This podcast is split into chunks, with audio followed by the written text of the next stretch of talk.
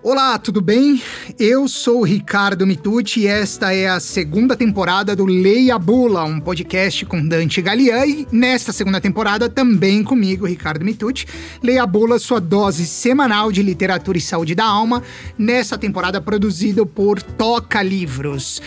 Professor, mestre divino Dante Galian, bom dia, boa tarde, boa noite, como vai? Tudo bem? Tudo bem, e você, Ricardo? Tudo jóia. Vamos... Alegria estar aqui com você de novo. Pô, alegria é toda minha. Vamos de novo para um tema existencial, um tema filosófico, talvez um dos principais temas aí que nos remete à Grécia Antiga, às grandes reflexões de Aristóteles, Platão, Sócrates e turma, né? Dessa vez, Dante, eu vou te provocar para falar sobre razão e emoção.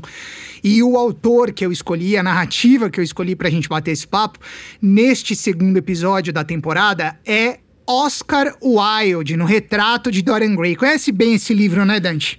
Conheço e adoro, acho fantástico, acho que uma das obras mais icônicas da literatura universal. Eu também gosto, mas confesso que me deu um arrepio aí esse livro, principalmente na parte final. Não vou dar spoiler, evidentemente, mas para quem não leu, leia, mas leia de luz acesa, porque o bicho pega na mas, parte final do livro, viu? Mas é, esse, o, o papel da literatura é exatamente isso: é, é, é dar arrepio, é dar angústia, é, é, é mexer com a gente, tirar a gente do automático. Não significa que eu sou medroso, então, né, Dante? Não, de ah, jeito então nenhum. Tá bom. Então vamos nessa. Vamos falar sobre razão e emoção. Então, eu extraí é, dois excertos aqui de O Retrato de Dorian Gray que estão no capítulo 3 da narrativa, página 42 e página 43. Eu vou começar pela 43, que começa contrapondo um universo também que é muito o universo do, do professor Dante Galiana, que é um acadêmico e ao qual, de alguma maneira, eu também faço parte aí nos últimos anos, né? Sou orientando, afinal de contas, do professor.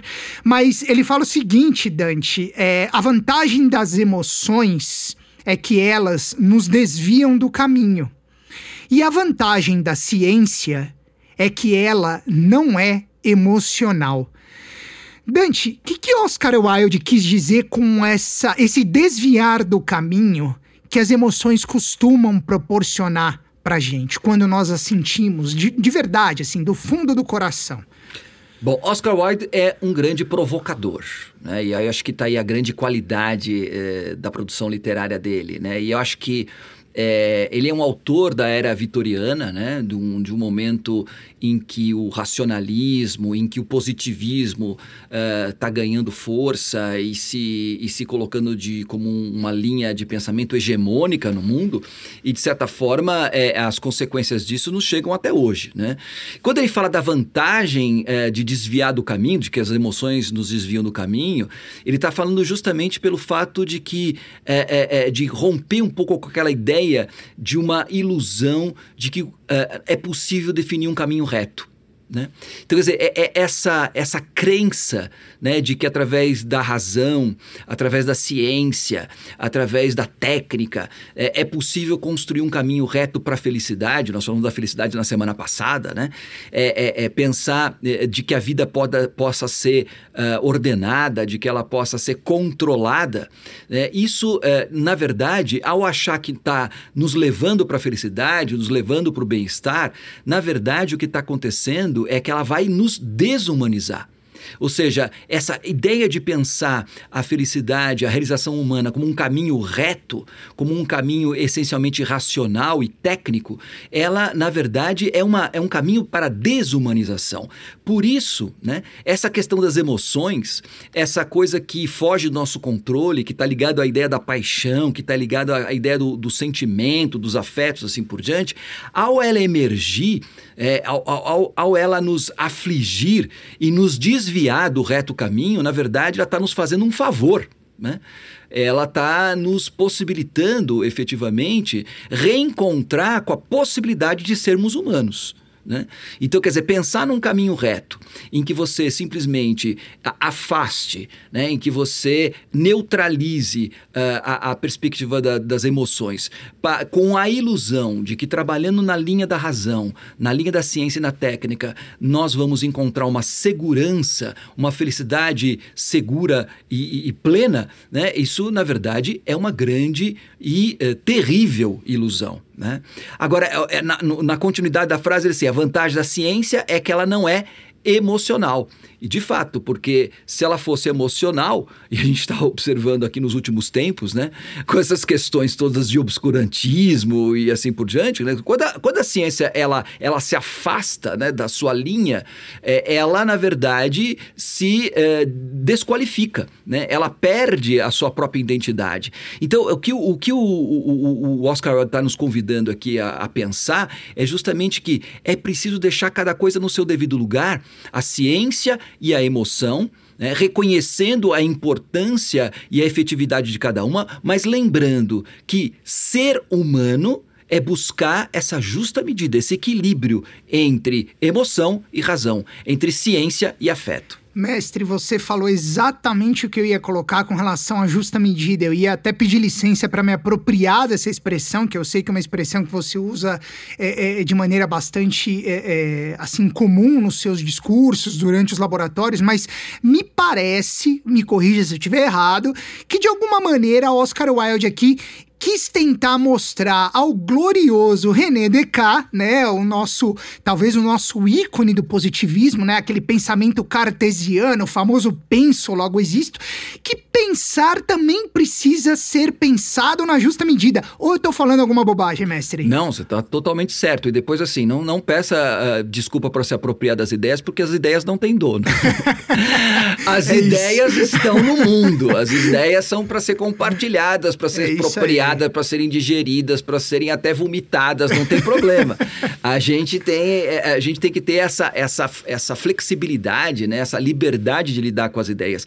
Mas você tem razão, é, é, é justamente é, nesse sentido. É, eu acho que o Oscar Wilde chama aqui a atenção para uma questão que, que para mim é muito, uh, uh, muito forte e que eu gosto de refletir, porque eu acho que ela diz muito respeito uh, nos tempos que nós estamos vivendo, naquilo que eu costumo chamar de hipermodernidade, né? Que é essa razão apaixonada. Pode parecer um, um, uma contradição isso, né? Mas é, a razão também é uma paixão. A razão também é uma paixão. Quando, quando ela ultrapassa a justa medida, né? Quando ela é. Porque aí eu estou falando não tanto da razão em si, mas estou falando de uma outra coisa que chama-se racionalismo. Quando entra o ismo na coisa, né, é, aí a gente começa a perceber que ele vai perdendo a, a, a, a, sua, a sua razão. Quer dizer, o racionalismo é uma razão sem razão. Né? Por quê? Porque é uma razão é, é, imbuída de uma emoção, só que não reconhecida. Né? Então, na verdade, que, que, que, que paixão é essa paixão racionalista? É achar que a razão é necessariamente a, o caminho para a verdade. De que é possível uh, chegar à verdade das coisas, seja ela qual for, através da pura e simples razão. Né? Aí, nesse sentido da razão científica, da razão matemática, da razão cartesiana. Né? Uh, e quando você é, faz isso, né? Você usando o método cartesiano, você corre o risco, e aí, perdão pelo trocadilho, de descartar, né? Porque a gente fala do Descartes. Sim. Né? O Descartes. É, Descartou. Eu, eu, eu, não estou aqui longe de mim querer criticar o, o Descartes, né? Evidente. Ele, ele, tem um, ele tem uma importância fantástica na história do pensamento, na história da ciência. Vão assim caçar nossos títulos, mestre. Pelo amor de Deus, não, não faça não, isso. Não, de, não, se a gente quisesse criticar, não tem problema nenhum. Mas a, a, não é por aí. O problema claro. é o seguinte: é que uh, os cartesianos dos quais as nossas gerações, uh, desde lá para cá, uh, se encaixam, né, acabaram, digamos assim, radicalizando Descartes. Descartes simplesmente ele propôs um método de conhecimento, um método, não o método de conhecimento. Quando você transforma um método no o método, aí você torna um caminho, né, que seria um dos caminhos possíveis, no, no o, único. O caminho. O e, único, aí, né? e aí, justamente nesse momento que você transforma uma metodologia num metolo, metodologicismo. Uh, ou seja, você transforma algo que seria uma fórmula racional para encontrar a verdade é, numa, é, numa verdadeira loucura, né? numa paixão desla deslavada e desmedida é, para tentar encontrar a verdade. Então, a verdade ela é inabarcável. Né? A razão ela tem uma, um papel, ela tem uma possibilidade de se aproximar da verdade, de, de nos ajudar a entender as coisas, seja do mundo físico, seja do mundo metafísico, de uma maneira mais aproximada, de uma maneira mais uh, absor assim, de uma forma que você consiga absorver um pouco mais essa verdade. Mas ela, ela é absolutamente inabarcável. E, e, e, e mesmo eh, a pretensão de achar que a gente pode, através da razão, chegar na verdade, verdade, ela é absurda. Né? E ela é perigosa no final das contas, né? Então, assim como o obscurantismo é uma coisa perigosa, né? O negar o, o, o papel ou a, ou a, possibilidade da ciência como forma de obtenção da verdade, o, o contrário também, né? Quer dizer, o, excesso, o excesso de iluminismo, né? Também é um perigo, né? E a gente pode, de certa forma, até certo ponto dizer que o obscurantismo nada mais é do que uma resposta, numa lei de pêndulo, de um excesso de valorização do iluminismo.